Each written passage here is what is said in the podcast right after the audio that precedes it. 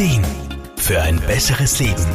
Der Wohlfühl- und Gesundheitsratgeber. Von A nach B zu gehen, ist für die meisten Menschen völlig selbstverständlich. Nicht aber für die, die durch Verletzungen oder Erkrankungen unter körperlichen Einschränkungen leiden. Damit Betroffene leichter gehen können, gibt es deshalb eine Vielzahl an Gehhilfsmittel.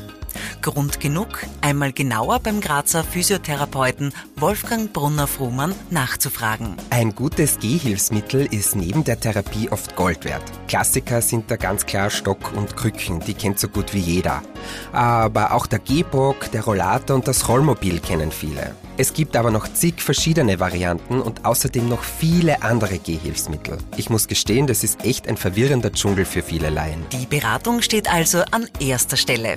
Trotz der großen Auswahl werden laut Medizin- und Pflegeexperten Hilfsmittel zum Gehen aber trotzdem viel zu wenig eingesetzt. Da fehlt halt oft das Wissen über die ganzen Möglichkeiten und über Kosten und mögliche Kostenrückerstattungen. Und ich beobachte vor allem auch immer wieder ganz viel Scham und auch Ängste bei Betroffenen. Durch das Verwenden eines Gehhilfsmittels zeigen Betroffene nach außen hin nämlich ganz deutlich, dass sie ein Problem haben und Hilfe benötigen. Leider für viele ein Zeichen der Schwäche, das sie lieber vermeiden möchten. Leider legen wir fast alle viel zu viel Wert darauf, was andere über uns denken. Aber ganz ehrlich, was ist uns wichtiger? Unsere Mobilität und Lebensqualität oder lieber kein Hilfsmittel und im Bett oder im Haus gefangen sein? Für Wolfgang Brunner-Frumann ist die Antwort klar. Mobilität.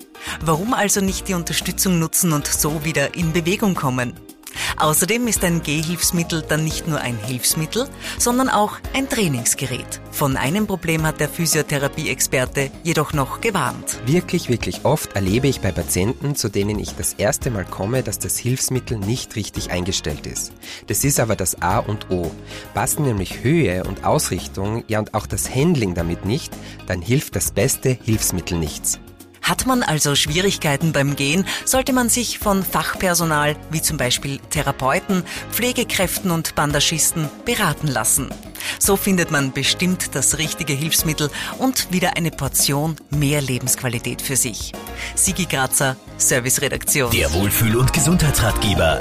Jede Woche neu